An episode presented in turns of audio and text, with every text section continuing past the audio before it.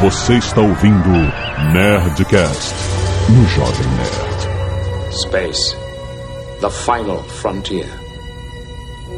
These are the voyages of the Starship Enterprise. Its continuing mission to explore strange new worlds, to seek out new life and new civilizations, to boldly go where no one has gone before.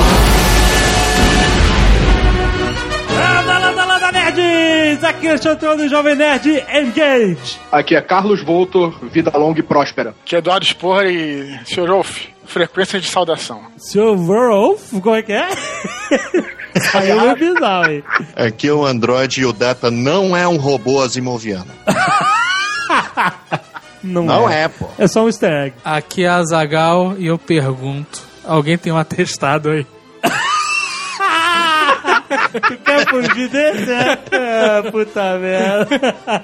Muito bem, nerds, estamos aqui para fazer um Nerdcast que estávamos devendo sobre a franquia Star Trek. Por que não falamos tudo? Não falamos ainda de a nova geração, rapaz. Capitão Picard versus Kirk. Isso é um bom um, um crossover interessante. Muito bom. Existe discussão até Muito hoje mal dos aproveitado, na verdade. é, mas existe discussão até hoje dos fãs, os fãs de Picard, os fãs de Kirk. Nós vamos falar sobre esta série fantástica de Star Trek depois dos e-mails. Canelada.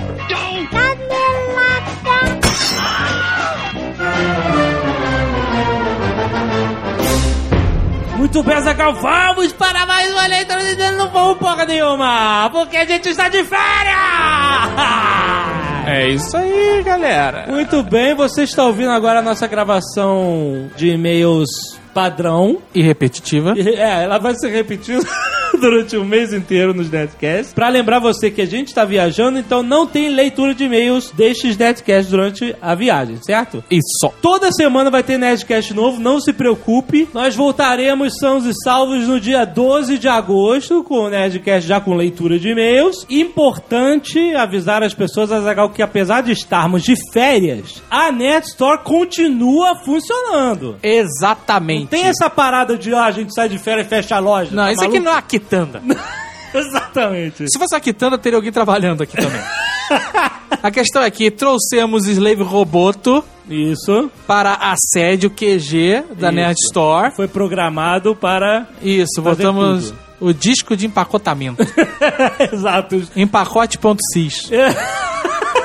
Não vai mudar nada. Você pode continuar comprando suas camisas, suas canecas com a maior tranquilidade e no serviço excelente da Nerd Store. Muito bom. Na prática, quase nada muda pra você, então ouça o programa de hoje. Exatamente. Certo? Vamos lá.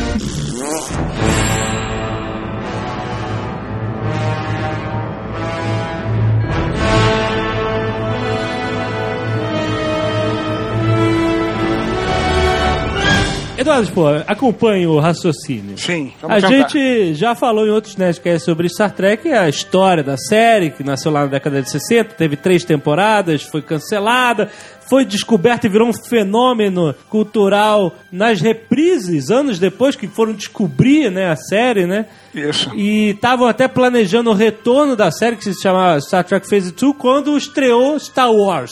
E aí, aí. tudo mudou, né?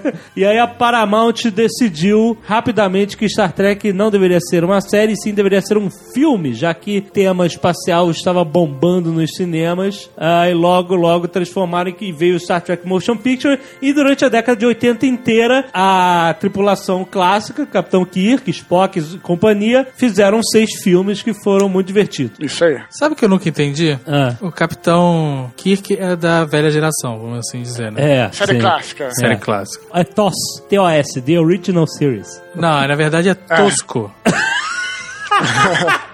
Cara, tu pensou muito Era- rápido, puta que pariu. Totalmente tosco. Mas Aí, diga, aí, mas a minha pergunta é a seguinte: o Capitão Picard é da nova geração. É. Isso. Sabe o que sempre confunde minha cabeça? Como é que o capitão mais velho é da nova geração? É o paradoxo Dom Pedro, né? É É, exato, porque Dom Pedro II é mais velho que Dom Pedro I, né? Como é que pode? É isso aí. Segundo Tucano, nosso querido Tucano, é isso aí. Exatamente, né? O que acontece nessa época? Que os filmes começaram a fazer realmente muito sucesso da geração original, né? E foi depois do quarto filme que fez o maior sucesso no cinema e acaba que deu a ideia da Paramount trazer o Nova Geração, que vem logo um ano depois desse filme. Isso é que muita gente não sabe, né?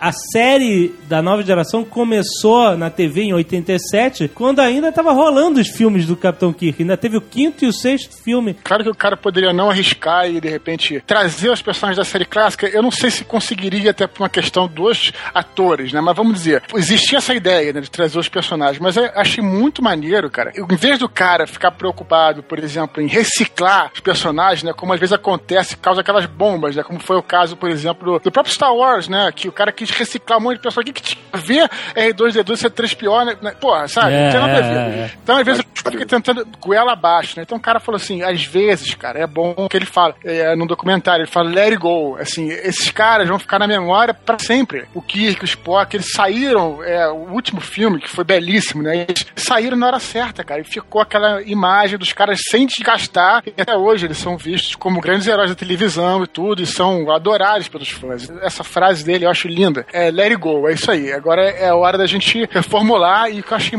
parada que eu achei mais maneira, porque realmente houve, nesse caso, houve uma cronologia. Eles respeitaram a cronologia. Então a nova geração, ela começa 70 anos depois da série clássica. E o mais maneiro disso é que os fãs que acompanham, por exemplo, os filmes, eles viram que os- o, o o fi- o primeiro filme né, se passa, é, com a série clássica, se passa depois mesmo do, do fim da, tem- da temporada da televisão. Sim. Então os, fi- os filmes acompanharam a cronologia, né? E a série Nova Geração acompanha essa cronologia, né? Então você vê ali a evolução dos uniformes, né? Entre 70 anos, lá né? 30 anos entre isso teve o uniforme que foi usado no filme, que foi evo- evoluindo para o uniforme da série da Nova Geração. Então tudo isso aí foi muito bem amarrado, cara. As novas tecnologias, né? Porque você vê, pô, pra gente, é mundo de fantasia, por exemplo, é uma coisa que não muda, né? A tecnologia. Mil anos, 30 mil anos continua a mesma coisa. Agora, não um mundo é, que teria tecnologia, um mundo normal, isso ia evoluir. Então, eles têm novas coisas, novos mecanismos, novos aparelhos da nova geração que eles não tinham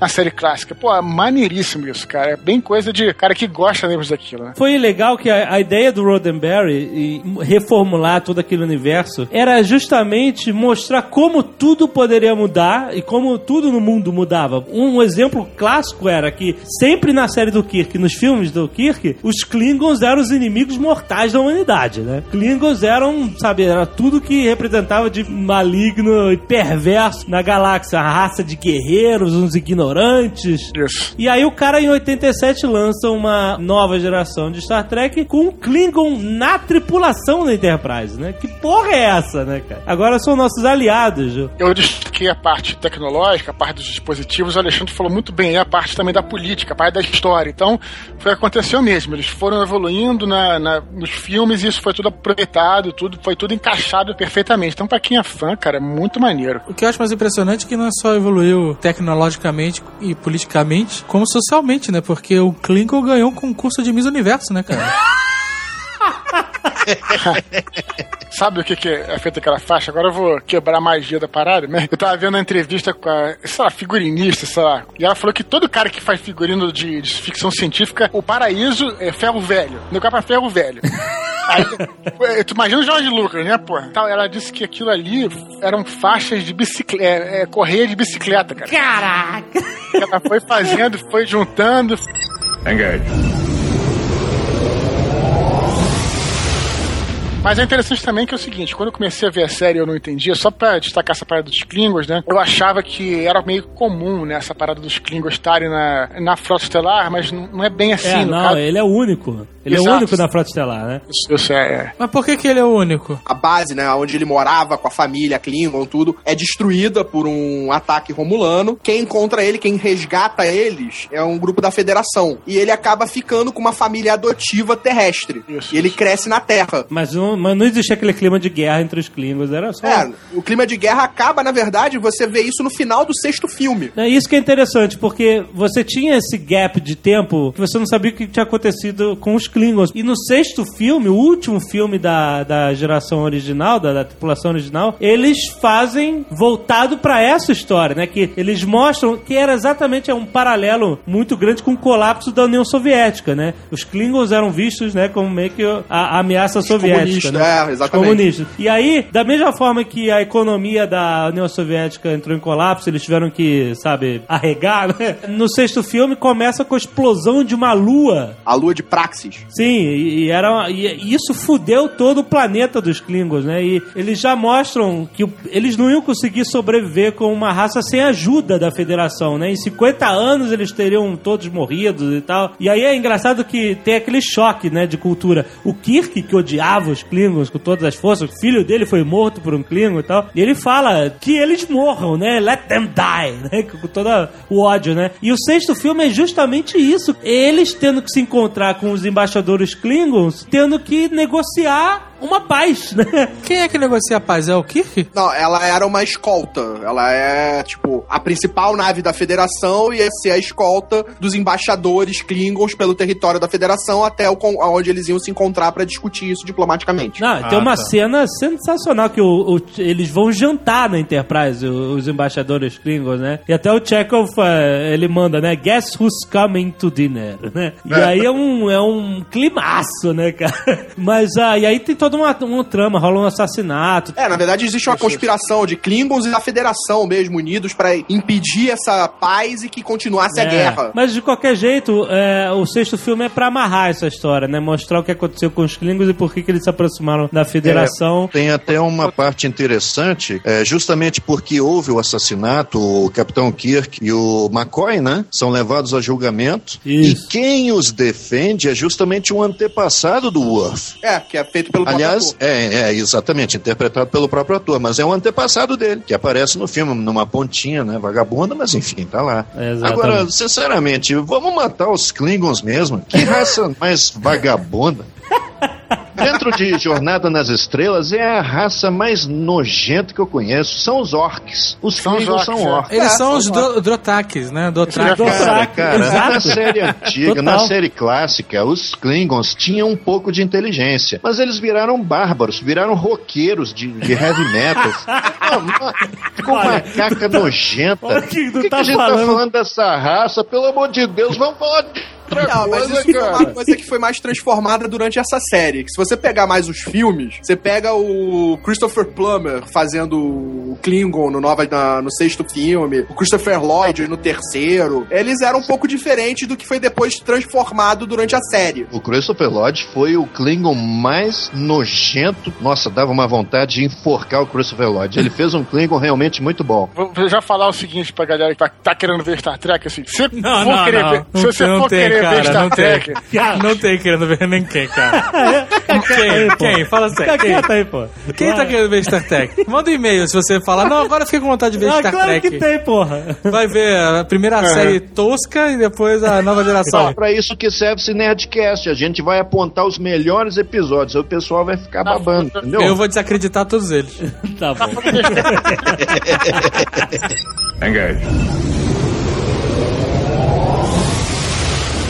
Uma forma de você mensurar o tamanho do fenômeno cultural que foi Star Trek depois de 40 anos, né, desde o início da, da franquia até hoje, foi um leilão que teve na, na Christie's em 2006, comemorando os 40 anos de Star Trek. A Paramount desencaixotou, foi catar tudo que eles tinham, tudo. Roupas da série clássica, da nova geração, dos filmes, os modelos de naves, qualquer coisa, arma, phaser, tricorder, tudo, tudo que eles tinham de material físico da série que tava lá empoeirado no armazém da Paramount, fizeram esse leilão pra, porra, oferecer aos fãs essa parada, né? Cada um vê como quer, né? Ué, A série já tinha acabado e eles queriam fazer algum dinheiro a mais com esta merda. então, antes de fechar de vez as 2000 portas. Exato, 2006 já não tinha porra nenhuma Eles mais. estavam cagando pros fãs. cagando! Não, ele- Se eles quisessem fazer alguma coisa pelos fãs, eles davam de graça. Mandavam fazer uma porra. fila e entregavam. Eles iam, obviamente, arrecadar a grana, porra, com essa porra. Ah, eles deram pra alguma instituição de caridade? Não. Caso os artistas, os atores de Star Trek deram? Não deram, né, cara? E Era aí? pra encher a burrinha da Paramount. E aí, bom, mas se ninguém comprasse, aí ia ser o problema deles, né? Mas eles arremataram uns mil lotes, conseguiram vender tudo e olha só os preços. O modelo da USS Reliant do Star Trek 2, a Ira de Khan, que é o modelo, você diz, o modelo que eles usaram no filme, gigante, né? Uhum. Vendido por 24 mil dólares. Barato. É, Foi, foi bom. Ah, A barato, Hein? barato. Você achou? Eu achei. Parecia um carro, né? Pra um Ah, revel sim, gigante. mas, mas pra esse tipo de item eu achei É. barato. A USS Voyager, modelo da Voyager da série, foi por 110 mil dólares. Aí a gente já tá começando a falar mais sério. A Enterprise A, da maioria dos filmes, é um bicho gigante, você precisa de uma mega sala pra colocar aquilo, 260 mil dólares. Aí é uma grana. E o item mais caro, Camisa rasgada do que? deve ter vendido essa porra. Essa não valia tanto porque tinha umas 300. Exato.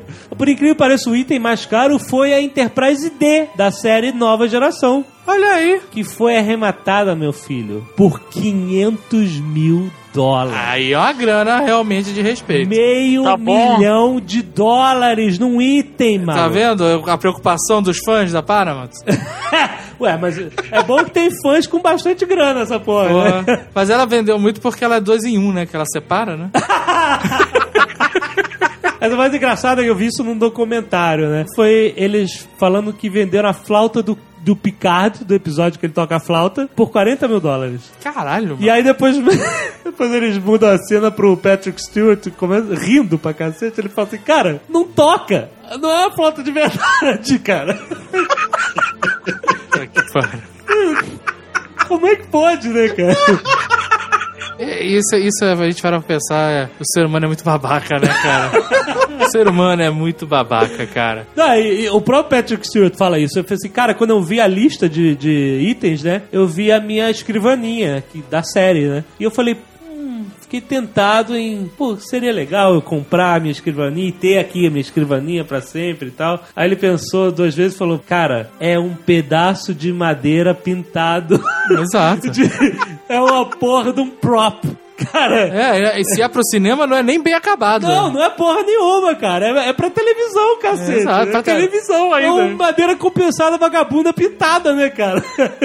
É Essa foda. porra pra Mas é, é complicado, porque quando Lost tava perto do final, não a última temporada ainda, tava na quinta temporada, e a eles estavam já anunciando um leilão. É, de fizeram itens. leilão, exato. E porra, eu fiquei, caralho, seria foda ter alguns itens e tal. E é uma babaquice, né? Pra que, que eu vou ter essa merda? Ficar folheando o diário do cara, do Fábio? É, é, Aí veio o último episódio de Lost e você desistiu, né? Eu desisti antes, na verdade. não, Claro. mas, mas, cara, é uma coisa que só colecionador entende. É aquele gosto por colecionar, que legal, isso aqui foi um negócio que eu gosto. É a mesma coisa do. Cara, os nossos action figures são uma babaquice do caralho, né? Mas eu não pago 20 mil por Não, um. tá certo, tá certo. Mas é o que a gente gosta da action figure porque a gente vê o Darth Vader e lembra bons momentos, É, né? Essas coisas. O cara quer ter isso um potencial muito maior, sabendo que ele tem um item que foi usado na filmagem. Esse lance aí não é só o valor agregado, o cara olhar o Darth Vader e lembrar. O cara quer ter o que ninguém tem, entendeu? É único, tem- né? É uma peça é um- única. É, cara, eu tenho pena de quem tem consumismo por Star Trek, né, cara? ah, bate pé. Aí é realmente lamentável. Sabe o que, que eu tenho mais pena? Ah, Agora eu vou ser execrado foda. nossa, ela vai. Eu, eu sinto pena e vergonha alheia quando eu vejo aquela galera de 40, 50 anos de pijama em convenção, cara. Então, mas. é, Ah, Mas não. depois falar coisa que é, uma coisa que é muito pior do que isso. Também não estão errados, não, hein? Não, não tô falando que eu tô errado. Eu, eu tô falando que eu tenho vergonha da alheia. Não, não, não, não. fala Mas errado devo ser eu, né? Que, tá, que tô lá, que tô lá, não sei fazer do quê. Não, não, não, eu eu não falei ainda, não é isso, não. É porque quando você vai, os caras todos vão nessa convenção, né? O Patrick Stewart, o. Não, mas eu tô falando no Brasil. Não, mas escuta, os Mas caras eu não vê ninguém, cobram, cara. cobram, eles ficam numa parada assim, no, no, no tipo um stand lá, e eles cobram pra nego 200 dólares, 300 dólares pra tirar uma foto e dar um autógrafo. Isso é um exemplo. Isso é um exemplo que eu acho que a gente devia adotar. Tô dizendo, os caras não estão errados, né, cara? Os caras estão fazendo deles lá, né? O Mas é Luferrino já cobra só 25 pila. o JP pagou pra mãe dele, pra mãe do Luferrino. Merda, cara, que terror. Isso é pior ainda, cara. Derrota, É cara. Aquela, aquela velhinha com a pochete, né, cara? É, mas é exatamente isso que ele falou, cara. Que pra bater a foto com o Luferrino você tinha que pagar pra velhinha da pochete. Era a mãe do Luferrino. Troca 50 dólares. E, era, e com, foto era, com foto era 50 dólares. Ah, tá. Pra apertar a mão era 25, com foto era 50. Cara, é, é muito doido, né? Você cobrar pra, Não, pra não, não. apertar a mão A do mão, cara. e- Não, não, dá um autógrafo, porra. Autógrafo, né? Ah, sim, é. Apertar a mão, não. Foi mal. Pô, a mão do Ferreiro vai quebrar a sua mão, né, cara? Talvez não a sua, mas a minha com certeza. Eu participei de uma convenção Star Trek aqui em Curitiba faz anos e anos. Por sinal, o Guilherme Briggs apareceu por lá e ele mostrou né, o trabalho dele como Worf. É, foi sensacional. O Guilherme Briggs estava atacado naquele dia, estava engraçadíssimo. e aí, entre, entre outras coisas, também mostraram na época o episódio piloto de Voyager, que era frisson, né? Porque era série nova no, do momento. Aí o, o episódio passou, achei meio chato. E aí na, na, na parte dos créditos eu queria sair, do, é, porque foi num cinema, sabe? Aham. Aí na parte dos créditos eu decidi sair. Então eu fui em direção à cortininha, né? Pra ganhar o outro salão lá. E eu fui hostilizado por um Klingon, cara. que é isso, cara? Como assim? É, é porque eles não queriam que eu abrisse a cortina pra, pra entrar a luz, né? Nos créditos. É, exatamente. Nos créditos, cara. E aí o Klingon apareceu lá com aquela botona gigantesca de drag queen e disse: Aguarde um momento, por favor. É, tá bom, né?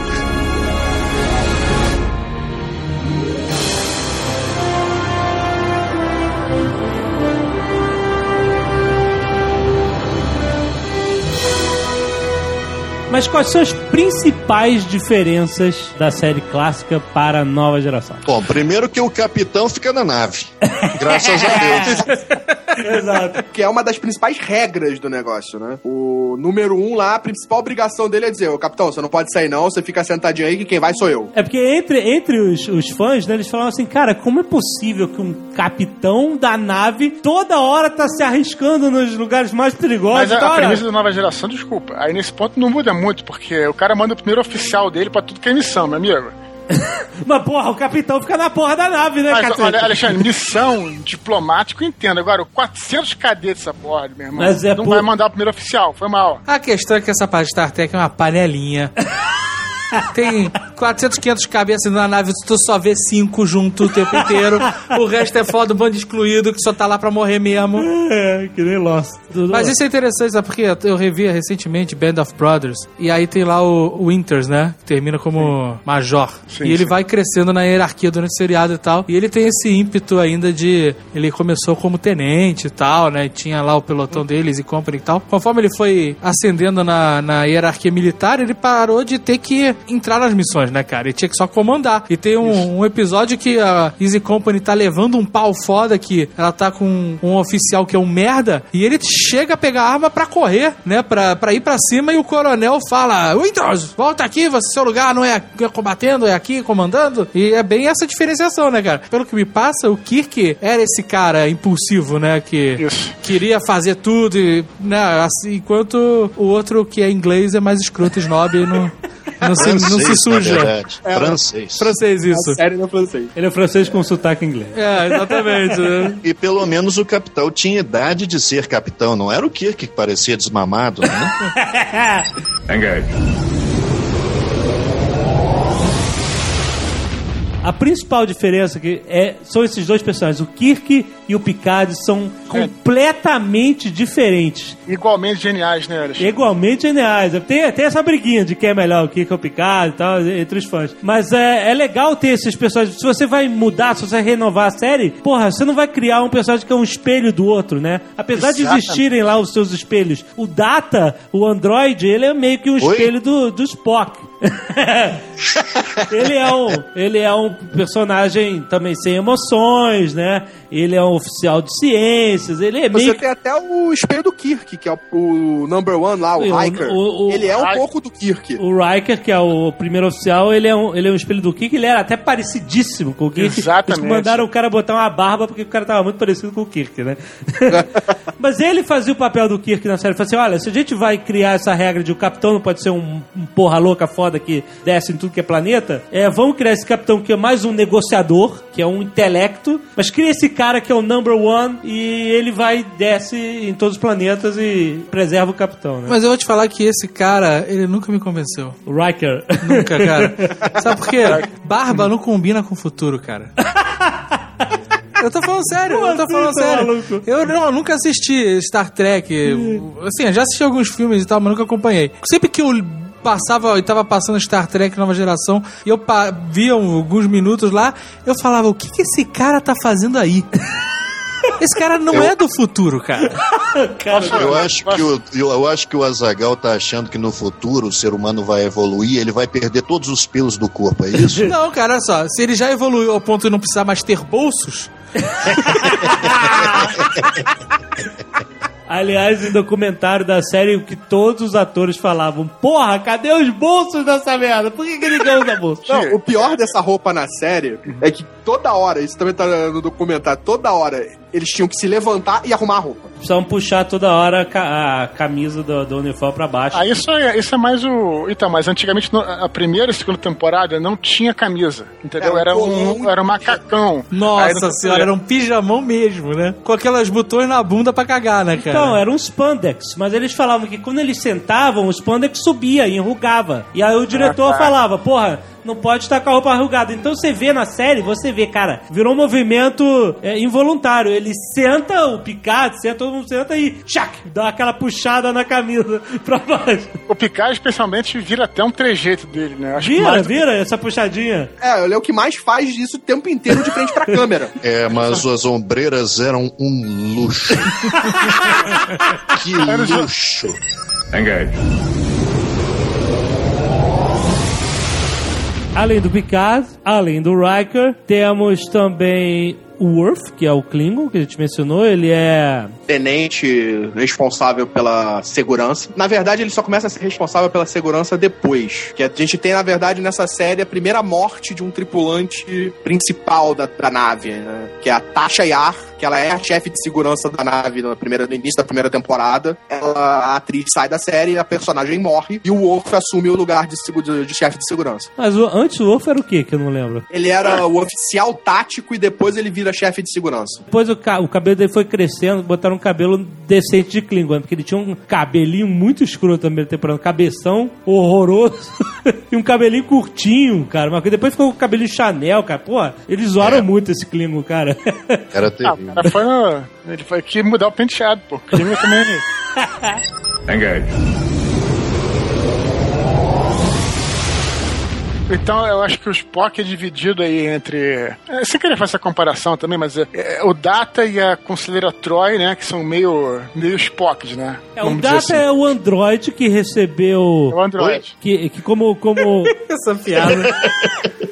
como o Android aí falou, não é um robô asimoviano, porque porque não é, mas ele recebeu uma, uma homenagem, é, um easter egg que dizia que ele tinha um cérebro positrônico. Isso era uma referência aos robôs asimovianos, apesar dele não ser, dele não existia as três leis da robótica e tal. E ele nem era um de muitos. Eu achava no início que ele era que era que nem no Alien, né, que tinha aquele Bishop, que era um android, era um Isso, é. que é- e era uma coisa feita em massa, né, na- nesse universo. Não, não, o, o Data ele foi um experimento de um cientista isolado lá, criou o cara, e aí tinha um irmão gêmeo dele também, né, que era Evil. Que aparece no final da primeira temporada. Ele tinha um irmão gêmeo Evil, cara, que coisa horrorosa.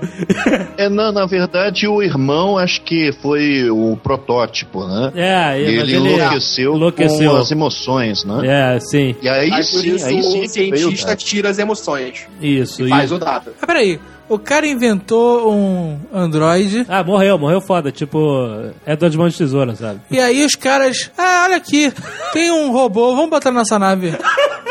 Então, mas ele entrou pra federação. O cara, o cara era respeitado. Mas respeitado pelo quê, cara? Ele foi considerado um ser vivo, um ente vivente. Tem até um episódio em que eles fazem um julgamento novo, né? Pra, pra tentar definir se o Data é um ser vivo, consciente, né? Se ele é, deve ser considerado um ser vivo ou não. Ou uma máquina, né? É muito interessante. Numa galáxia entupida de formas de vida totalmente diferentes umas das outras, é falar difícil você criar um conceito que abarque tudo isso. Então a única coisa que sobra é mesmo a inteligência, a mente. O corpo não importa. Por É. isso que ele conseguiu o cargo que conseguiu, né? No final eles definem que o Data é uma pessoa, ele não é uma máquina, né? Ele tem os mesmos direitos e deveres de um cidadão, de uma pessoa viva. né? É, realmente parece um pouco grotesco, né? Foi que o Android falou aí. A gente, ah, nosso conceito, né? O cara é um Android, né? E tem é, é uma forma de vida, né? Mas é, é porque quando você acompanha a série, você vê que tem formas de vida mais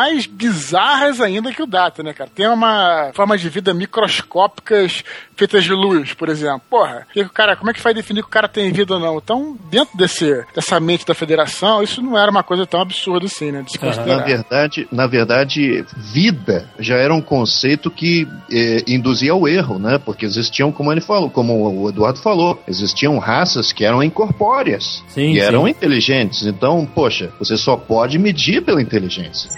Engage. O engenheiro-chefe, que era o LaForge, que era o cego, que utilizava um dispositivo. Ah, É, ela ele, ele também não começa como engenheiro-chefe, né? Ele é. Ele é ele Só engenheiro esse cego, depois de que ele fica chefe. é, ele tem aquela, aquele visor maluco na cara, que era só pra dar um ar futurista no cara. Exato. Você vê que visores malucos não há futurista, barba não. Mas aí a gente mencionou, existe outro personagem aí, que é a, a conselheira Diana Troy, que era uma betazoide, era uma raça humanoide, que ela tinha poderes psíquicos, né? É, ela era, Ela era meia, meia betazoide. betazoide, exato, não Ela- era por isso ela só era empata e não era telepata. É engraçado que ela, ela era a conselheira da nave, psicóloga da nave e tudo, e ela conseguia sentir as emoções das pessoas, ela era bem útil na ponte de comando, tava falando com um cara meio hostil no- na tela e ela podia sentir, ó, esse cara tá fingindo, entendeu? Então ela era bem útil ali na, na ponte de comando. A conselheira Troy, que é a Betazoide, né? E, e os poderes dela, eles são limitados pela habilidade do roteirista, né? Isso é maneiro. porque, assim, é- é, quando é, é, o cara não quer revelar o mistério do episódio, ele fala, não, mas tá meio nebuloso, não consigo É, enxergar exato. direito e tal. Exato. Isso é muito bom também. Tu vê claramente que aquilo ali é o roteirista cortando, né? Não quero que ela saiba nada. Exatamente. Ela podia estar de TPM. Podia estar de TPM. É, mas é engraçado que começa com um uniforme normal, né? Assim, um pouco diferente da federação, mas normal. Mas rapidamente, pra.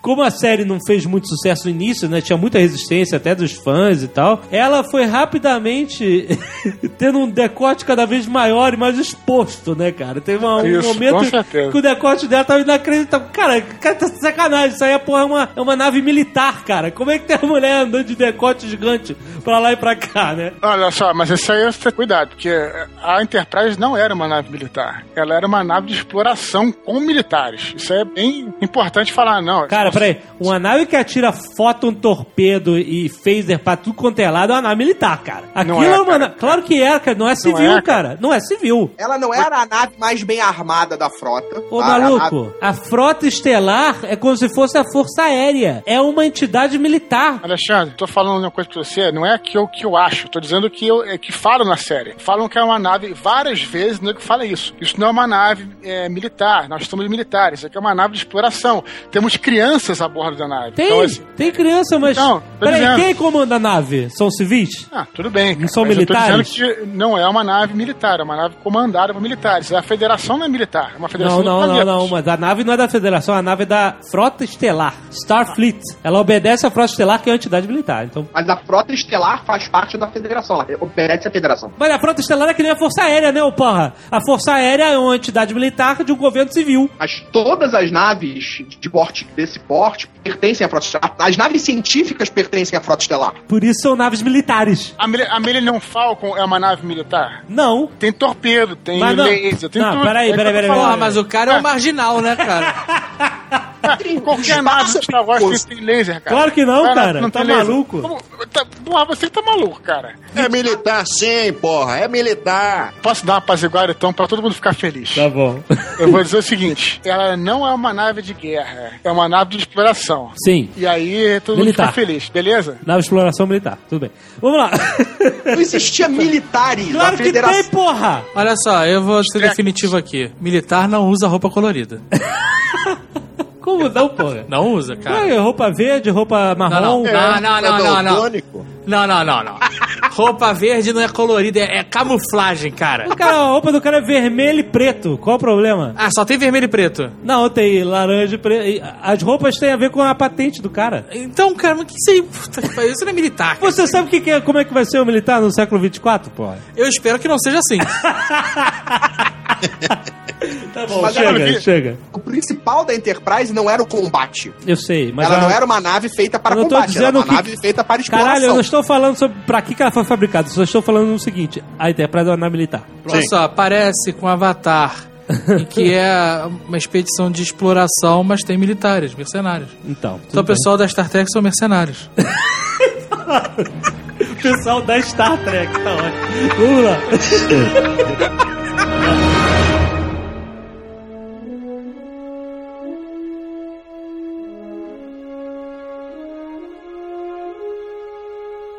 Tem uma coisa que a gente sempre esquece, que eu acho importante lembrar rapidinho. Ficção científica em si não é nem gênero, é um subgênero. O que é gênero é ação, comédia, romance, terror, suspense. Ficção científica é um pano de fundo. E as pessoas costumam confundir ficção científica com aventura. E não é, não precisa ser assim. Star Trek é ficção científica com um pouco de aventura, um pouco de suspense, um pouco de comédia. E geralmente é um pouco mais de, de é mais drama, né, do que qualquer outra coisa. E por isso que as pessoas acham que a comparação não serve entre Star Wars e Star Trek. São gêneros certeza. diferentes. Star Exato. Wars é, é um drama com muita aventura. Star Trek não é assim. Inclusive, né, a a nossa geração, que foi a geração que pegou na televisão, a nova, a nova geração, olha o embolo. Essa, essa, a, a- a nova geração, ela é mais ficção científica do que a antiga. A série antiga, a série clássica, ela foi vendida como uma, um faroeste espacial, né? Os caras que iam É. desbravando as fronteiras. blá, blá. Quando a nova geração chegou, né, assim, já tinha uma base de fãs enorme. Galera que gostava de Asimov, a galera que gostava do Star Trek antigo, essa galera da ficção científica, muitos caras se formaram na NASA, né? Então, a, a série, a nova geração, ela tem muito menos ação do que a antiga, a, anti- a série antiga. Então, quando eu era garoto, quando eu tinha lá meus 12 anos, 11 anos, eu via, cara, eu via Star Wars, achava maneiríssimo, e via a nova geração, que era que passava na televisão, rede bandeirantes passava, né? E eu falava, pô, que saco, que chato, né? Aquelas maquiagens mal feitas, até pra, pra nova geração tem maquiagem mal feita. Eu não gostava daquilo, e é, é isso mesmo, é, é diferente. Eu passei a gostar depois, passei a entender as questões filosóficas, etc. Eu sempre defini Star Trek Nova Geração como contos de ficção científica com o mesmo pano de fundo daquela turma, aquela galera naquela nave, entendeu? Aquela nave sai explorando. Em suma, a, a antiga também era isso. Mas é que o- uma das coisas que foi atualizada na nova geração, não só a- a- os personagens, não só o panorama político, não só a tecnologia, mas sim a discussão científica dentro das histórias, que é muito diferente, muito mais técnica do que na década de 60, entendeu? Que era bem Ah, mais filosófica do que na nova geração, entendeu? A série não, é, é diferente de Battlestar Galáctica, por exemplo, que é uma série contínua, que é uma coisa que era muito É. difícil de acontecer nos Estados Exato, Unidos é. antigamente. É uma série em que cada episódio é isolado, apesar de ter uma mini continuidade. Você pode ver qualquer episódio independente do outro. Eu vou continuar isso que está dizendo, elevando o roteiro, né? Porque quem, quem conhece e gosta dos episódios é uma coisa que tinha desde a série clássica e eu acho isso, puta, fascinante. Então o episódio tem o quê? Uns 45 minutos, mais ou menos, né? Uhum. Cara, é incrível, incrível, cara. Como, assim, é, que é aquele modelo. Tem a abertura, aí tem o gancho, né? Aham. E o gancho é, é incrível, como a parada te pega. E até a metade do episódio, e, pô, e é, olha que a gente conhece clichê de cinema, clichê de roteiro. Cara, a maioria dos episódios, até a metade, tu fala, o que que tá acontecendo, meu irmão? Você Exato. não sabe o que tá acontecendo. E aí no final eles dão né, uma volta e conseguem fazer. Então os roteiros, tirando salvo um ou outro e tal, os roteiros são, tanto da série clássica quanto da nova geração, pô, são pô, muito bons, cara. Aplaudo de pé. É, é a própria síntese de ciência, né? É a curiosidade. Você fica curioso pelo episódio, né? É a própria síntese. É por isso que realmente Star Trek é muito mais complexo em termos científicos do que qualquer outra série, né? Com essa liberdade de viajar na- nas histórias, a Enterprise, ela,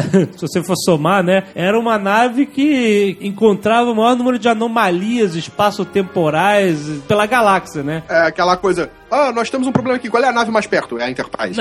Tudo envolvia a tripulação a níveis até pessoais, de, de- porque tinha algum episódio que, que queria analisar melhor a psique de um personagem. Então, por exemplo, tem um episódio que o Picard é atingido lá por um raio alienígena, desmaia e ele vivencia as memórias de uma vida inteira de um cara que viveu num planeta que já morreu, a civilização já morreu há mil anos, entendeu? E ele vivencia a vida do cara inteira, uma coisa que todos os conceitos gerais de ficção científica estão expressos em Star Trek. E isso que a gente viu do Inception, do cara entrar nos níveis de sonho e parece ficar uma vida sonhando quando na verdade passaram minutos aqui, aqui na realidade, né? Isso é um conceito desse episódio, que ele passa, desmaia durante alguns minutos, mas na cabeça dele ele vive uma vida inteira, né? Ele aprende a tocar flauta, porque ele tá vivenciando a memória do cara, ele aprende a tocar flauta, que era uma coisa que ele não sabia e tal, ele vê, ele vê a família crescer, morrer e tal, até que ele velho morre e o cara acorda no chão da, da, da, Da ponte da Enterprise, boladíssimo, cara, como assim, né? Foi tudo um sonho, é, e ele vivenciou uma vida inteira e no final do episódio ele começa a tocar flauta, né? Ele pega uma flauta lá e começa a tocar, que ele não sabia. Então, quer dizer, eles tomam a liberdade de dizer, ah, vamos inventar aqui um raio cósmico É, isso na verdade foi uma. Eles encontram é uma sonda. É, uma então. probe que foi lançada desse planeta pra contar a história desse planeta. E a forma que eles tinham pra contar isso é essa. Então, mas é óbvio que tinha que ser a Enterprise que tinha que achar essa porra, e não a nave Klingon, entendeu?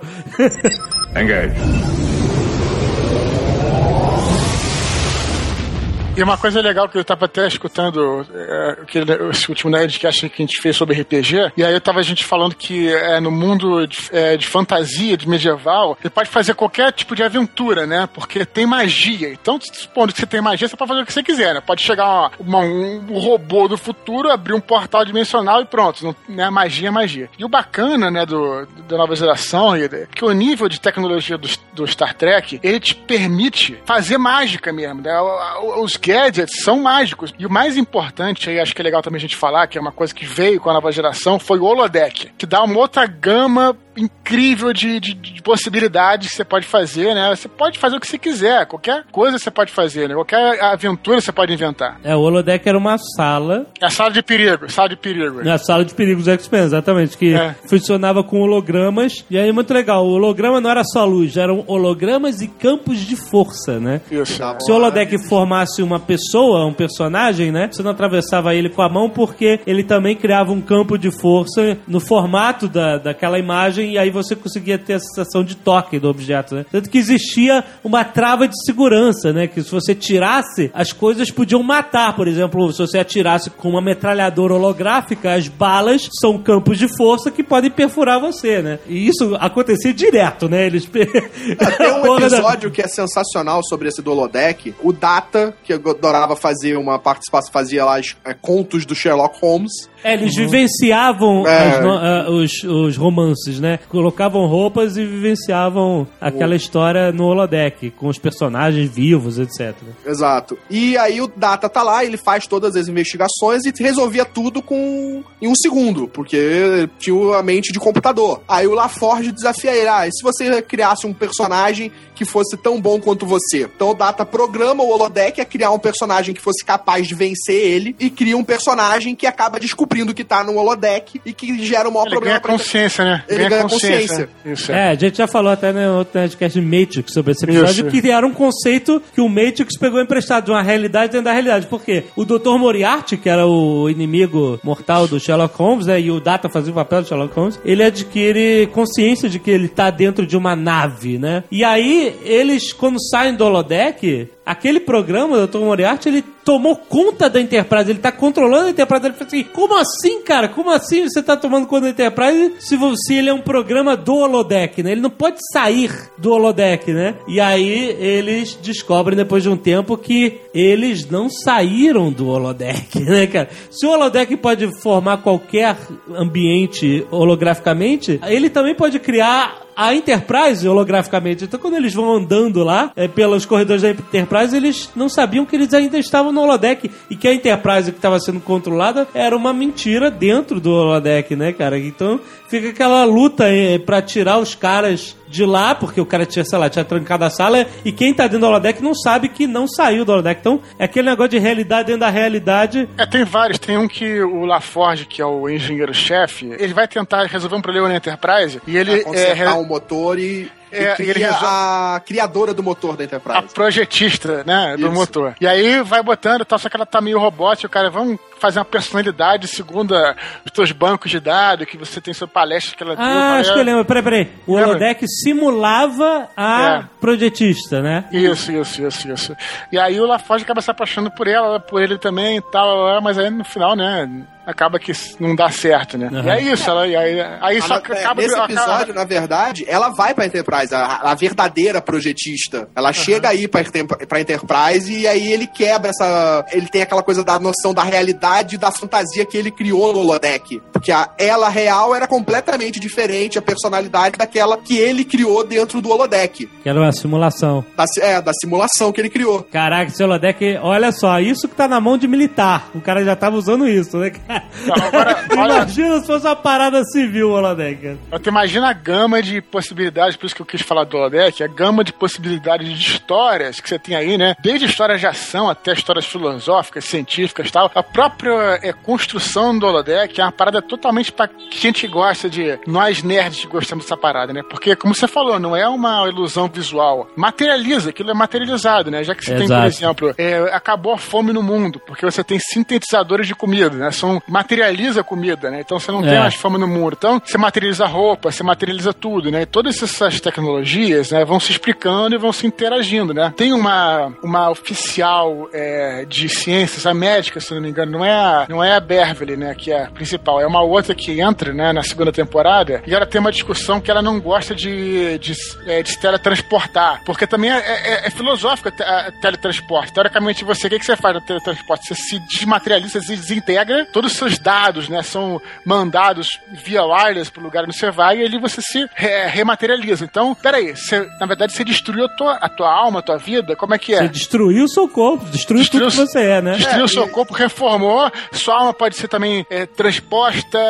E aí, como é que fica? Então, todas essas discussões são usadas na nova geração. Na série clássica não tinha muito isso, né? Nesse dessa coisa de materialização, eles até tentam, nesse, num dos episódios que tem o Moriarty, do, do holodeck, usar o transporte pra dar para dar matéria pra ele no mundo real, porque a princípio ele não pode existir fora do holodeck. Ele descobrindo isso, ele tenta existir fora do holodeck, né? Até Ah, a- ele que sugere isso, né? É, ele ameaça a nave. Ele sugere, ó, vocês usem o seu teletransporte pra me dar consistência física, né? Pra minha consciência. É, né? mas isso é uma historinha, né? Porque o teletransporte não inventa matéria, ele copia o, a- o arranjo A dos base de informação. Não, mas calma aí, o materializador de comida faz, ele, ele inventa Claro, a matéria. é, ele reorganiza os átomos pra criar. Ah, bom, mas aí As já coisas. é uma outra tecnologia, né? Ah, mas é o mesmo, o mesmo princípio, né? Você tá reorganizando átomos. O cara tinha que sair da geladeira e não do de um teletransporte. né? É, a explicação A que eles dão na- no episódio é: eles tentam. eles- isso teoricamente até poderia funcionar. O que eles falam é que a, a base de informação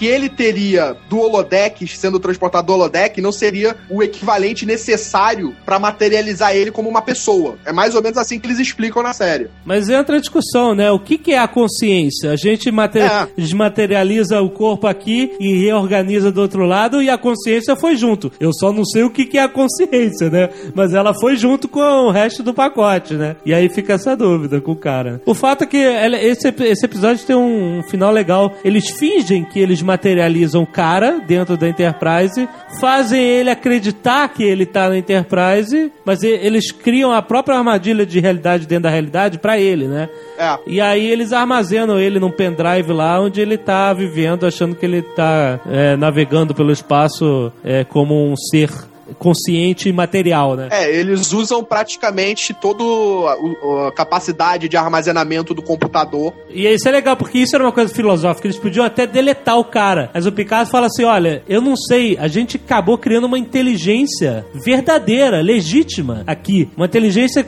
consciente da sua posição no universo, né? Ele sabe que ele é uma inteligência artificial. Então, quem somos nós pra destruir essa inteligência? Por isso que eles armazenam um cara nesse universo vivendo assim. Quantas coisas é- essa inteligência irá aprender durante tantos anos que se passarão? Então, por isso que eles filoso... existe essa discussão filosófica no que fazer com essa inteligência. Eles guardam o cara lá no, sei lá, no É, Ah, esse esses é- debates filosóficos é que é- são o- o principal da série, dessa da nova geração. Que cada episódio te apresentava algum debate, al- algum dilema social, político, que tipo, te fazia pensar naquilo num âmbito da nossa própria realidade. Por exemplo, eu acho que o Blade Runner é o exemplo de um filme bem feito que replica mais ou menos as discussões, por exemplo, você pode fazer um paralelo do que seria a série do Star Trek, né? Porque nesse episódio mesmo, né, do Moriarty, tem uma coisa que me lembrou muito Star, o, o Blade Runner, que foi quando ele sabe que não vai dar pra fazer nada, né? O Moriarty, ele, ele age muito parecido com o Roy Batty, né? Que ele fica tentando convencer os caras, falando, não, mas que o Batty fala, né? Não, mas é, será que a gente não pode pegar o RNA e fazer não sei o quê? E o, e o Tyrell fala, não, isso gera um erro de já tentamos, isso gera um erro de replicação e tal. Então o cara meio que tá pedindo, né? Eu quero viver, né? Eu quero estar tá vivo. É, né? Tentando encontrar uma, uma maneira de. Pô, isso é bem maneiro, cara. O Azagal descobriu que ele não precisa de atestado médico pra dormir. Alô? Ah, que interessante.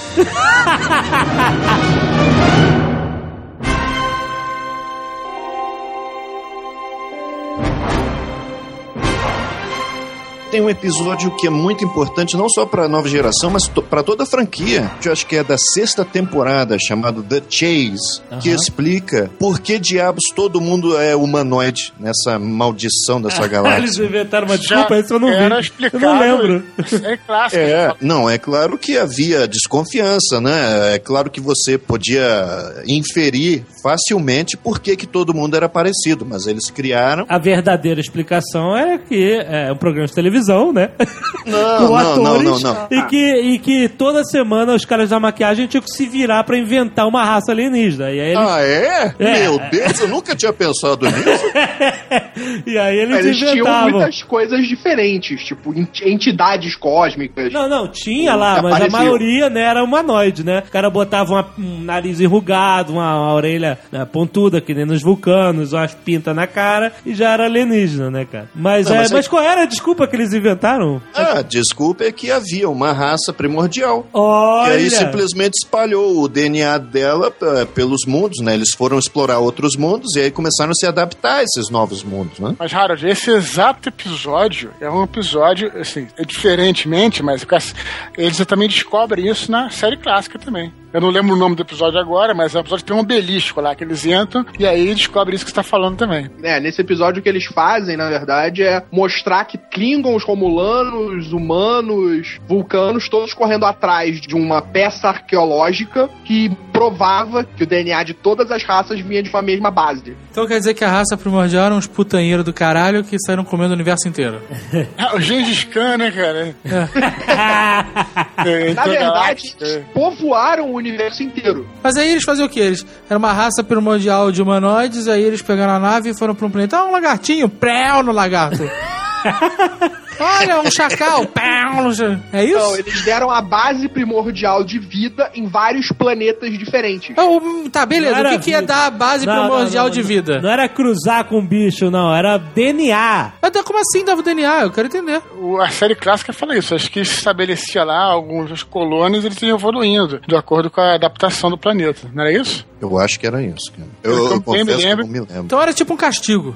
Não, ah, você vai ficar nesse planetinha de merda aí. Toma, tchau, faz uma família aí, vai embora.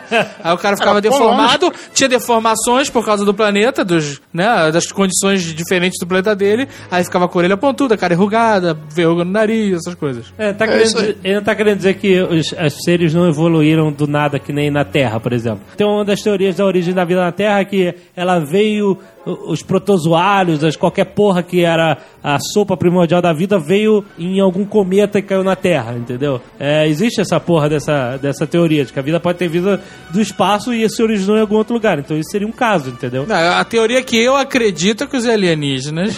Lá vai. Sério? Aham. Pode ser até essa raça primordial aí. veio e creu.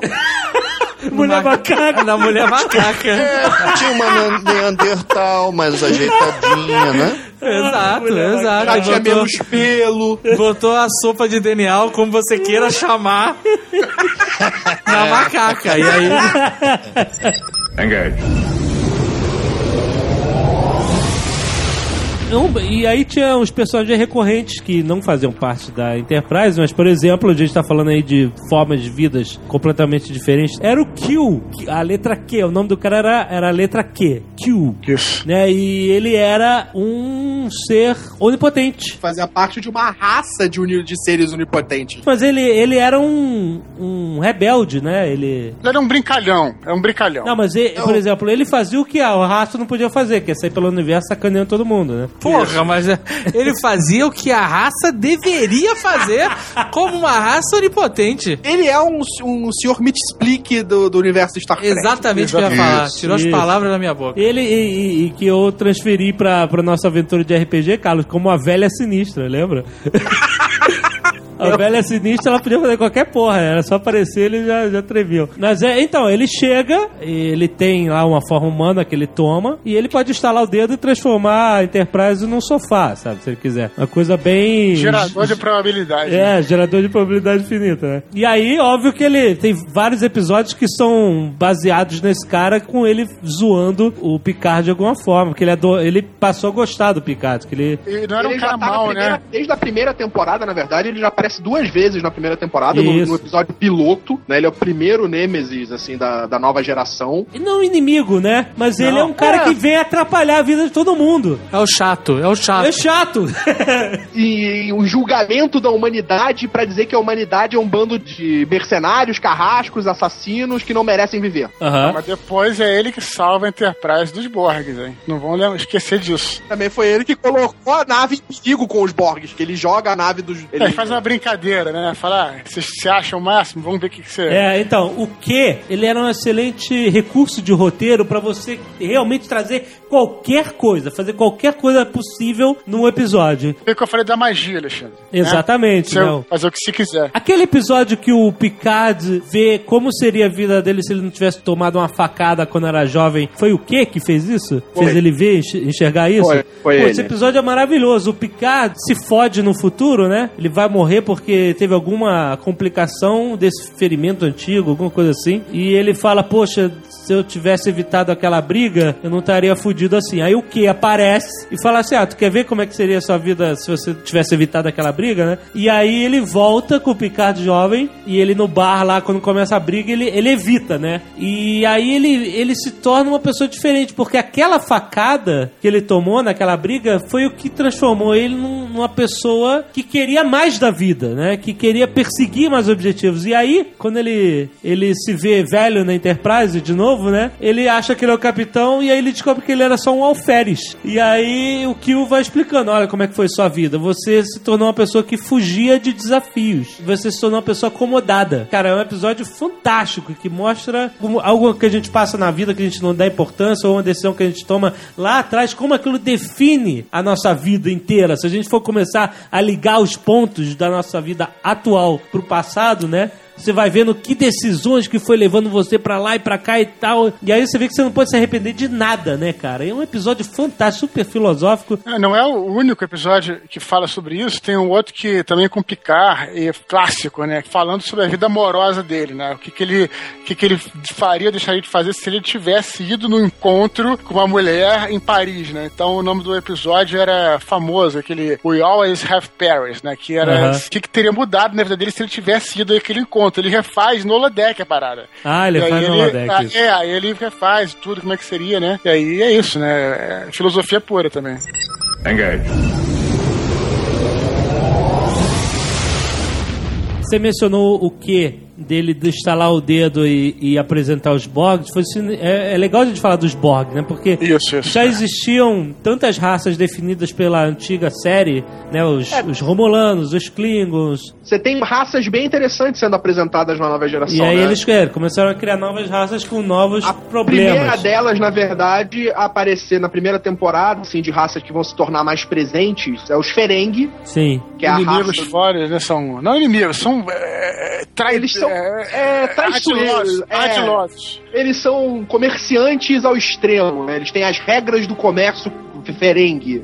Se tu É abaixar é- a guarda, eles metem um socão na tua cara. né? Você já viu, Zaga, aquele cara que tem uma orelha gigante, os dentinhos pontudos? Sei, sei. Narigão. É, eles passam a ser mais vistos no- na série depois na Deep Space Nine. É, Você deixa- tem um personagem principal Ferengi. Na nova geração, eles são apresentados mais como antagonistas, como inimigos. Então, mas o, o que num desses episódios ele fala: ah, você acha que tua vida é fácil, meu filho? Aí ele estala o dedo e joga a Enterprise milhares de anos-luz, sei lá, pra, pra, pra alguma direção. E ele apresenta os Borgs, que eram aquelas, aquela mistura de máquinas orgânicas. Era uma, tipo uma, simbió- uma raça simbiótica. Era uma colmeia, funcionava como uma colmeia. Eles não tinham individualidade, né? Eu acho que nem dá pra chamá-los de raça, né? Porque, É. na verdade, a única coisa em comum era o hardware e o software, mas a carne ali era de várias espécies, né? É, Eu, por exemplo, eu sempre trabalhei com a hipótese, sei lá, eu não sei se. Eu, eu nunca vi, na verdade,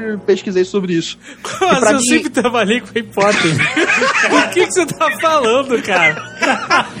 Eu sempre imaginei o, a raça que mexe no Voyager, no Voyager, no Vidir, que é o primeiro filme. primeiro filme, seria os Borgs. É, porque volta a sonda Voyager super consciente, né? É, Assimilando tudo que passa pela frente, né? É, Pode ser, pode ser uma possibilidade. Agora, o mais, mas o legal desse episódio, acima de tudo, né? Porque geralmente quando você vê um episódio, eles, eles vencem no final, é, qualquer coisa que eles estejam combatendo, não combatendo de luta, mas que é qualquer resolução de res, resolvem. E esse episódio dos Borgs é maneiro que os caras saem literalmente com o rabo entre as pernas, cara. Isso que é maneiro. O nego mata uma porrada, uma porrada não, mata uns 15 caras lá dentro da, da Enterprise, né? E aí, nego, meu irmão, tira a gente daqui, porque eu me ajoelho aqui, faço tudo que você pá, É. a gente vai morrer aqui. O cara se manda. Os seguintes que você dá um tiro de laser, dá dois tiros de laser nele, de phaser, né? No terceiro, não acontece mais nada, que eles já se adaptaram e já passou essa adaptação pra todos os outros Borgs. Então, É um vírus mesmo, né? É, os caras têm que ficar modulando a arma pra poder enfrentar os Borgs. É. Os caras são praticamente invencíveis. Eles chegam em você, te assimilam, te transformam mais um zangão lá da colmeia deles, né? É uma raça interessantíssima. Igualmente tosca, como todas as outras. É a maquiagem, uma máquina assim, bem tosca, um laserzinho no olho. O Picard não virou Borg? Virou, virou Borg. Tem uma, um episódio que ele é assimilado, né? É, que vai ser depois na terceira temporada. Eles apresentam os Borgs nesse, nesse momento. Aí, quando eles voltam, eles vão começar a se preparar, porque eles descobrem que os Borgs estão vindo. Sim, eles estão indo pro quadrante da federação. É, eles Fudeu. têm que começar a se preparar de alguma forma, descobrir novos armamentos, novos meios de combater uma coisa que eles não tinham capacidade de combater ainda. Né? E aí vai acontecer na terceira temporada a, a aparição da primeira nave Borg, que vai assimilar o Picard. Que é o cubo Borg, não é a nave, né? É um cubo gigantesco, né? É um D6, né? É cara? um D6 gigante. E, e o legal é que o Picard, ele se torna uma coisa além da consciência, né? Ele passa a ter até nome dentro da consciência Borg. É claro, porque ele, era o Picard, né? Então ele tinha que ter É, exatamente. Eles criam uma coisa a mais, que é o Ele- Locutus of Borg. Locutus of Borg, né? Exatamente. Ele passa a ser meio que um porta-voz, né? Dos Borgs. É, pra facilitar a assimilação. E é óbvio que ele é o único cara que eles conseguem desfazer a assimilação, né, cara? Nesse momento, depois eles vão conseguir com outros. Ah, sim, mas então, Picard não podia virar Borg, fu- senão podia sério. É, pois é, o vilão, o vilão é tão bem inventado que, sinceramente, a fuga dele da, da interação Borg é, é até uma desculpazinha bem, bem vagabunda, né, cara? Você não consegue se convencer de que ele de fato conseguiu escapar dos Borgs. É, o vilão é muito bom. O vilão é muito poderoso, né, cara? ah, pois é, mas uh, no final do episódio tem que sempre voltar ao status quo, né? Especialmente nesse tipo de série, né? Que é, É. não contínua. E aí, como é que eles derrotaram os Borgs, afinal? O Data consegue hackear dentro do sistema deles e faz com que eles é, acreditem que eles precisam voltar a dormir, que eles, que eles cortam a comunicação com a coletividade e faz com que eles acreditassem que eles possam, pudessem voltar a dormir, que eles tinham um tempo pra recarregar as energias. É, mas, uh, porra, depois no filme eles voltam, depois no Void eles voltam, então os Borgs não, não foram derrotados, eles estão lá, né, cara? Vão ficar pra Não, sempre. sim, mas eles não perderam a batalha pros Borgs. Eles derrotaram eles, que eles não foram assimilados todos. Deixa eu meter uma grana na mão desse Kill aí, os caras, porra, arrebentar com os Borgs, aí não tinha problema. Ah, é transformar todas as peças metálicas dele em marshmallow. Ah, Não, mas tem imagina. um episódio muito bom do Kill que ele tenta fazer coisa, coisas além do que ele poderia fazer, que é a consciência, né? Que controla os poderes de todos os Kill, tira os poderes dele e larga ele como um oficial dentro da Enterprise. Ah, como- é o maior castigo dele.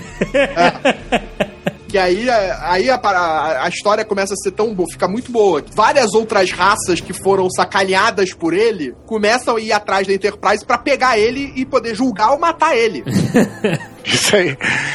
É, tipo, E aí, aí- aí depois, é- essa é a dúvida, né? Porque aí o nego fala, ah, o que, que a gente vai fazer pra entregar ele? Será que o cara vale isso? Não vale? Entendeu? É. E aí ele se sacrifica, ele sai da nave da Enterprise numa shuttle, numa nave auxiliar, pra se entregar pra. Beleza, eu não vou deixar vocês morrerem por mim. Porque o Picard decide não entregar ele. Decide protegê-lo, apesar de que os outros caras que estão atrás dele vão destruir a Enterprise. Aí ele acaba se sacrificando e a coletividade Kill devolve a ele os poderes. É, vê só que cato honrado, né? Aí ele volta a sacanear todo mundo.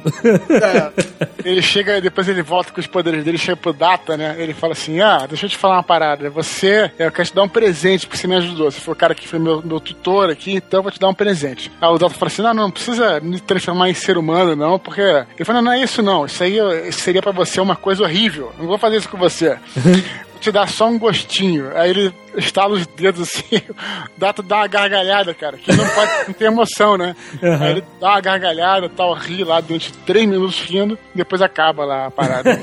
Maneiro. Engage. Tem um episódio, cara, que é de você dar nó no cérebro, cara. É uma abordagem ci- científica, filosófica que você pode fazer sobre o universo, independente de Star Trek ou não. E é um tanto quanto perturbadora. Porque tem um episódio, acho que eu não lembro exatamente do- dos preceitos, mas o Worf descobre que não só existe um universo paralelo, essa brincadeira de universo paralelo onde você fez essa decisão ou não, entendeu? Mas como a cada milissegundo nasce um universo paralelo. Porque você respirou de forma diferente, porque você falou uma coisa em vez de falar outra, porque naquele outro universo que você falou outra coisa, você também poderia ter falado isso ou aquilo. Então você vai multiplicando os multiversos, as realidades alternativas, a uma potência infinita. E aí, com essa potência infinita de multiverso, tem, tem até a cena no- no episódio que aparecem várias Enterprises de milhões de. de que é o episódio até final da série, eu acho. Assim, é- aí você vê assim, porra, mas qual é a realidade principal então? Não existe, né? Você tá sempre numa micro-realidade alternativa de um milhão de outras outras realidades alternativas que já aconteceram antes e irão acontecer depois, né? Isso daí é- ensina muito bem como é que, como é que são esses, es- essas realidades alternativas, porque além de infinitas realidades alternativas, você também tem infinitas realidades idênticas à tua. Sim. Sim, por que não, né, cara? Você começa a arranhar o conceito de infinito com, com esse debate nesse capítulo. É, com certeza. Porque, por exemplo, se você, você decide entre A ou B agora na sua vida, você consegue até imaginar como seria o seu próximo dia, até seu próximo ano. Mas você não consegue imaginar como seria o universo daqui a mil anos, né? Porque você, você fica sempre imaginando coisas fortes, como ah, se o Hitler tivesse morrido quando criança, né? Não, tiver, não teria tido a Segunda Guerra e só. Né? O que, que teria acontecido antes, é, é, depois? E se, e se o Hitler existir foi uma realidade alternativa de milhões de outras realidades alternativas, né? Então, nessas realidades alternativas, a gente sempre existe, né? Pode ter uma realidade alternativa que você não exista, que seus pais não existam, né? que a Terra não, não, não seja habitada, que ainda seja uma bola de fogo, sabe? Então, assim, se você começar a pensar nisso, você não para e é perturbador demais. e esse episódio fala sobre isso, é bem interessante. Não é perturbador, eu acho maravilhoso. Não, cara, mas é perturbador porque você deixa de ser importante. É isso. Mas e daí? Não, E é um daí? pouco, cara. Lógico que, porra. Mas você é importante pra quem? É, tipo, você é importante pra. nova- normalmente você é importante pras pessoas que estão à sua volta. Não, eu o sei. universo de importância das pessoas é muito Não, pequeno. a gente, a nossa importância perante o universo é zero, quase. Ou então é praticamente inofensiva, né? Pra dizer o que, que é até a relação ao universo. Isso é relativo, isso, isso é bem relativo, ninguém sabe, né? Não, Essa- É, porque se você pensar que uma atitude nossa gera uma realidade alternativa, então as nossas atitudes É. criam Você já, universos. você já pensou que você, você pode ser a única criatura que existe no universo? Que eu posso ser uma simulação, o cara pode ser uma simulação, todo mundo é uma simulação? Ué, Então. quem garante? Isso é que é legal de Star Trek, essa discussão Isso. dessas coisas, né? Eles Isso tem que é. ter um episódio pra cada uma dessas questões filosóficas científicas. Esse é o famoso e se. É. E eu tenho uma frase boa pra isso que é e se não existe? Exato. Mas vai que, né? Que Vai que existe. Vai que existe. Engage. talvez o episódio que eu mais me amarre, pelo menos nesse sentido de realidade alternativa, acho que é o melhor de todos, é, aqui, é o seguinte, os caras eles chegam numa, numa- passam ao largo de uma fenda temporal e vem uma versão antiga da Star Trek através dessa fenda. Da Star Trek, de- maluco? É, Caralho! Porra, o cara mais fã aqui dessas coisas. Uh, tá bom. Tá. Dudu tá numa realidade alternativa em que ele não gosta de Star Trek. Ó, vou consertar. Eles veem uma versão alternativa da internet. Ó, Eu sei que episódio é esse. O nome é Yesterday's Enterprise. E é, entre os fãs, um dos episódios preferidos. Ah, é o meu preferido também, é muito foda. Que eles A gente veem a percebe inter- que é o seu preferido mesmo. Não, eles veem uma Star Trek, né? Não, porque a Enterprise do Kirk é a Enterprise A. Star Trek. É a Enterprise do filme, né? A Enterprise que eles chamam de A. A Enterprise do Picard é a Enterprise D. Então, teve duas Enterprises aí que você não viu. A B até aparece no filme, mas a C nunca aparece. Isso. E aí, nesse episódio, a gente vê a Enterprise C, a anterior a essa do Picard. Que é destruída exatamente numa. protegendo uma- um posto avançado Klingon contra os Romulanos. O que dá início à aceitação dos, Romu, dos Klingons à federação. Isso, e nesse caso, na fenda, ela é, ela é puxada pela fenda e os romulanos dão a entender que eles fugiram. Então, nessa realidade alternativa, é, a guerra contra os Klingons continua. Essa é a parada, entendeu? E aí lá o Kirk reina. Não, na- nessa, não, mas isso é na época do Picard. Então, Não, é. Picard, a Enterprise, ela é uma nave de guerra. Ela não é uma nave de exploração. E é isso que eu ia te falar. É por isso que eu digo que eu falei que não era nave de guerra. Porque a parada muda completamente. O, o- o- a ponte da nave é tudo escura, porque não tem luz pra. Né? É, todo mundo tá sempre com. Aí o Zagal vai gostar. Todo mundo usa, usa cinto. Olha só, Zagal. Aí, importante. usa cinto com os phasers, todo mundo andando pra lá e pra cá com phaser e tal. E o mais maneiro disso, que esse episódio é a terceira temporada, os caras vão resgatar a Tasha, né? A tenente Tasha que já tinha É. morrido, pra colocar no lugar do Worf, porque o Worf desaparece da parada, desaparece da ponte na hora. E ela volta, né? Como, como ela não teria morrido, né? E nem teria Klingon dentro da, da federação com isso. Muito maneiro, cara Esse é um episódio muito bom. é para ter maneira pros fãs, porque tem umas coisas só que só fã se amarra. Então, por exemplo, o uniforme que esses caras de 20 anos atrás, mais ou menos 20 anos atrás, sei lá, esses esses caras usavam era o uniforme usado nos filmes do Star Trek. Muito maneiro também, né? Aquele uniforme vermelhinho e tal, com, né, que era, tipo da a época. jaqueta. Isso, isso, isso. Era realmente. Os caras respeitaram toda a cronologia, como eu falei nisso, né? Então é isso que acontece. Aí no final eles decidem voltar mesmo, se sacrificar, voltar pra, pra enfrentar essa guerra, mesmo com as condições piores. E a tenente Tasha, que já tinha morrido, fala: "Ah, eu vou voltar com eles e tal, e volta e, e aí fica tudo certo, né? Consertam a linha temporal. Exatamente, é. Isso Muito aqui é maneiro. caído, isso que é caído. No final tudo volta ao normal, você sabe que vai voltar ao normal. Tu nunca viu Simpsons, não, cara? Pô, Não vi, cara. Pô, Simpsons tem 22 anos e tá sempre tudo igual. Mas não tem conceito filosófico nenhum ali, né, cara? como não? Como É, não? exatamente. A única tá semelhança de Simpsons são os episódios que sempre voltam a estacar zero e tudo colorido. Como é que Simpsons tem colorido. filosofia, cara? O que que o Ah, não, cara. Você vai vender aquele livro que tá vendendo a filosofia dos Simpsons, era só que faltava, né, cara? Ah, mas é uma discussão crítica, humorística, sarcástica da sociedade, simples, cara. Tem coisa melhor no Simpsons que o cara vai falando, o cérebro do Homer fala assim, ó, você pode ficar aqui ou vou embora. é, é, é o Azagal nesse episódio, né? tá- Mais ou menos. Na verdade, eu nesse episódio eu fui pro universo paralelo que a gente falava de um assunto legal.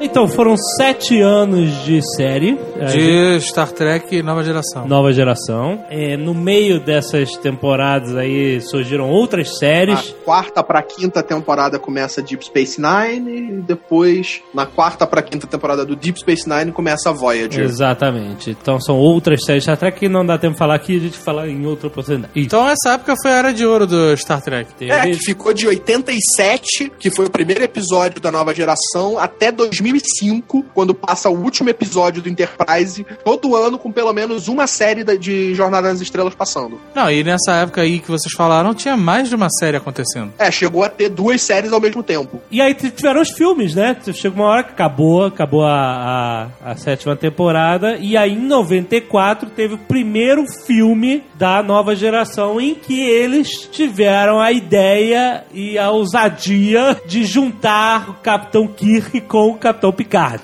Puta, eu vi esse filme no cinema. Pô, tu foi ver esse filme no cinema? Foi. Com que interesse? Ah, cara, não sei, fui ver. Pra você Picard. ver como, como, assim, foi uma jogada de marketing tão grande que até o Azagal foi ver essa porra. do- E é uma, foi uma merda inacreditável.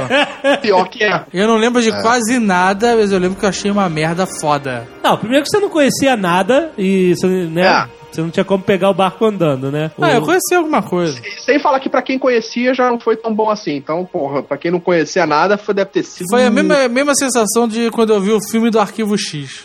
Porra, caraca. tu quer o que também, né, Quantos caraca? episódios de Arquivo X você viu? Nenhum. Exato, puta merda. Mas eu acho engraçado que eu me lembro até hoje de uma reportagem no maldito SBT falando, uma, mu- uma repórter falando sobre o filme. Ah, que vai estrear um filme Generations, em que vai unir o Capitão Picard da nova geração e o Kirk da, da, da, da série clássica. Cara, vocês não vão acreditar. Ela contou o final do filme na reportagem. O quê? É, a gente vai contar aqui, então olha o spoiler, hein? Pelo amor de Pelo Deus. amor de Deus, que, tipo, se você não viu esse filme ainda, vai, vai fazer bem de não ver. Filme 94, então, então vai ter spoiler, então se prepara. A sorte dessa repórter é que eu não me lembro do nome dela. Numa época que ainda não tinha internet no Brasil, pô, É. ela soltou o spoiler mais violento do filme inteiro.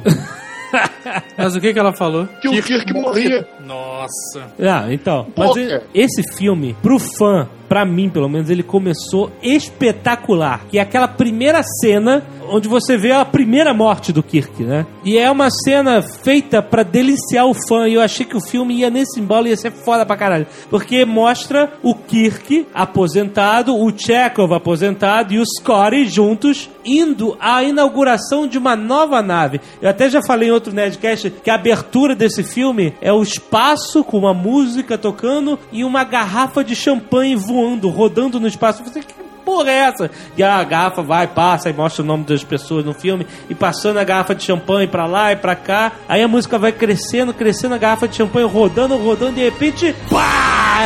estoura a garrafa de champanhe num casco branco e a câmera dá um corte pra trás e era a inauguração da Enterprise B.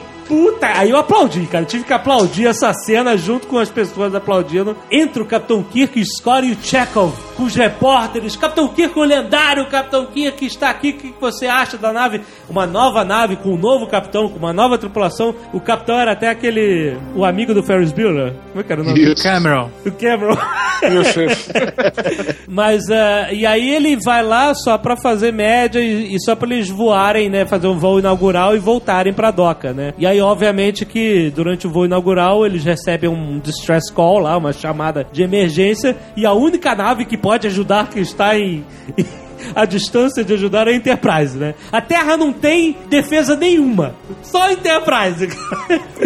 Sempre assim, né, cara? Mas é um clichê da série, né? E aí eles vão, só que a nave tá toda capenga. Ela não tem tractor beam, só vai ser instalada na terça-feira. Ela não tem isso, não tem phaser, não tem nada. Tem Não porra tem nenhuma. metade da tripulação. É, e aí é engraçado que o capitão super verde, né? Tá todo nervoso. E o que, que a gente deve fazer e tal. E o Kirk, cara, é, é muito legal essa cena. O Kirk fica querendo se levantar, sabe? Ele olha pra cadeira de capitão e, e fica querendo se levantar pra fazer alguma coisa, mas ele é só um visitante, né? E aí o Score até fala pra ele, chega pro lado dele e fala assim: tem alguma coisa errada com a tua cadeira?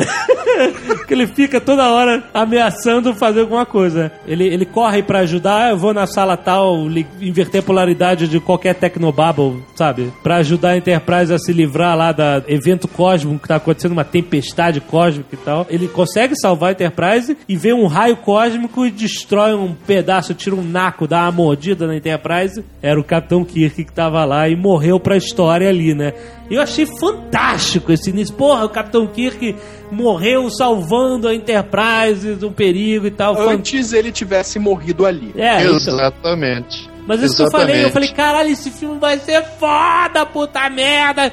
Que foda, que irado esse iniciozinho com o Kirk. E aí vai pra 78 anos depois lá, vai pra a nova geração e, e aí acontece toda a história que tava ligada a esse evento cósmico do início, né? E aí a desculpa que eles inventaram foi que esse evento cósmico, na verdade, era uma passagem pra um lugar chamado Nexus, que seria uma versão do paraíso, né? Do paraíso onde você é feliz pra sempre, né? É, tinha uma trama do Malcolm McDowell lá, o Calígula. É, ele tava numa daquelas naves que foram resgatadas pela Enterprise e, na verdade, ele tava querendo entrar nesse Nexus. né? A nave ia ser destruída, mas eles iam ser todos transportados para esse Nexus. E aí ele queria, agora, 70 anos depois, arranjar um jeito de desviar essa tempestade cósmica para o lugar onde ele estava, né? E a maneira de desviar seria destruindo uma estrela. É, então. Que planinho. É, um pla- É um plano a la Lex Cara, Luthor. eu achava esse plano até interessante, porque o Picard, ele não sabia ainda porquê, mas ele descobre que o cara quer destruir uma estrela, né? Ele destruiu já uma estrela. Ele fala, por que, que ele destruiria uma estrela? Eu falei, cara, que legal ver um filme onde um cara pode perguntar por que um homem destruiria uma estrela. Eu achei, porra, fantástico. Tu- Isso é ficção científica na veia, meu irmão. Eu me pergunto, se o cara pode destruir uma estrela, por que, que ele não pega uma nave e vai pra merda da tempestade que ele quer ir? Porque a, a nave, na verdade, tinha a chance de ser destruída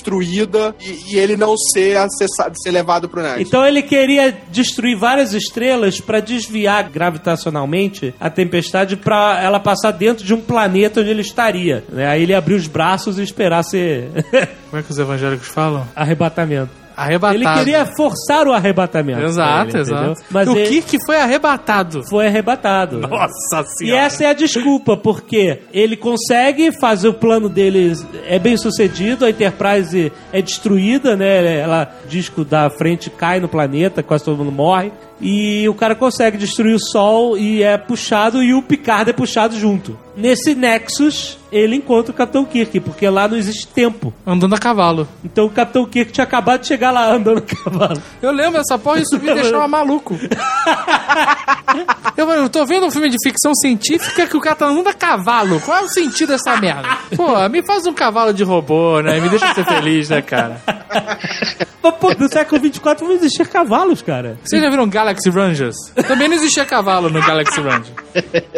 O encontro do Kirk com o Picard, a- a- os dois se unindo, né? Que, que tá no trailer, no pôster do filme, dois capitães, um destino. É só ele brigar com o Malcolm McDowell lá com o Calígula, é, impedindo, eles voltam um pouquinho no tempo, tipo o Joss Futuro, sabe? Volta 10 minutos antes. E aí tá tudo certo. O Capitão Kirk morre, ele pega um controle remoto lá pra impedir a, a porra do míssil ser lançado, e a porra da, da plataforma onde ele tava cai e ele morre, maluco. É ridículo. Pois é, ele não morre, ele não morre como guerreiro, né? Ele morre simplesmente por acidente. Exato, cara. Cadê o Capitão Kirk na, na, porra, na porra da poltrona da Enterprise de capitão, cara? Fazendo alguma coisa na Enterprise? Não, não, foi porra nenhuma, cara. Isso é revoltante, isso é muito revoltante, cara. Você pega um personagem que é amado por milhões, aí você mata o cara de uma forma totalmente desonrosa num acidente. Ele não leva um tiro, a morte dele não tem significado nenhum. E depois o enterra no. O, o Picard sabe a importância do Kirk. O que, que ele faz com o corpo do Kirk? Ele mete assim no rochedo, começa a juntar um monte de pedra em cima dele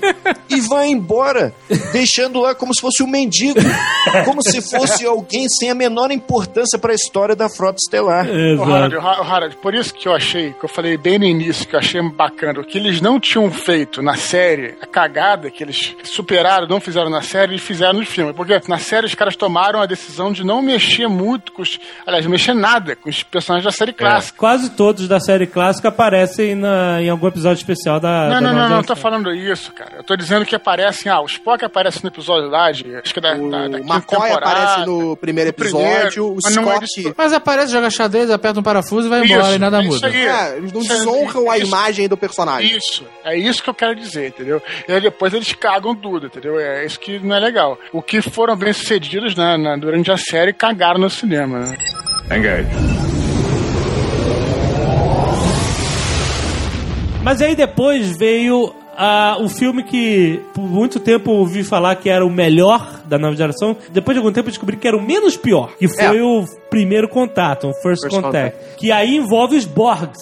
Mas o grande problema desse filme é que pô, ele primeiro toma a viagem no tempo como um artifício, sabe? É legal, e depois, quando é mu- muito usado, né, cara, fica um pouco, fica um Demais. pouco velho, um pouco clichê. Os Borgs voltam no tempo e assimilam a Terra no século 21. E aí eles têm que voltar no tempo pra impedir os Borgs. E aí tem dois núcleos, um que tá na Enterprise, cheio de Borgs, e outro que tá na Terra, é, conhecendo o cara que inventou o Warp Speed. E é muito bizarro, né? Porque o cara que inventou o Warp Speed, que deveria ser um, um cientista tão respeitado, que era no futuro, né? Eles descobrem que o cara era um bêbado maluco, né? Sabe? E É. eu entendi que eles queriam fazer aquele contraste da figura histórica com a figura real, mas eles fizeram um cara tão lixão, tão idiota, que eu não, não conseguia me convencer que aquele cara que inventou o Warp né, cara? É, cara eles era um merda. ultrapassaram, ultrapassaram a linha, né? É, cara. Perderam a mão. Perderam, perderam. Então, Porque os roteiros eram muito fracos. Não, não, não, não cabiam dentro dos filmes. Sabe por que É, não cabia. Carlos? Sabe por que não cabia? Porque eles quiseram fazer o que o J.J. Abrams fez, que foi transformar Star Trek em aventura, com um elenco que não era feito pra aventura, cara. Aqueles caras eram horríveis, cara. E aí todo mundo tinha que ter uma participação especial. Tinha que fazer alguma coisa importante. O Riker, já com barriga, tinha que lutar contra os caras, mano. Seria É, importante se ele tirasse a barba, né? Todo mundo tinha que fazer uma coisa especial, todo mundo tinha que ter seu momento. E aí, cara, ficou muita forçação de barra. O, o filme seguinte, que tinha uma premissa fantástica, o nome era Star Trek Insurreição.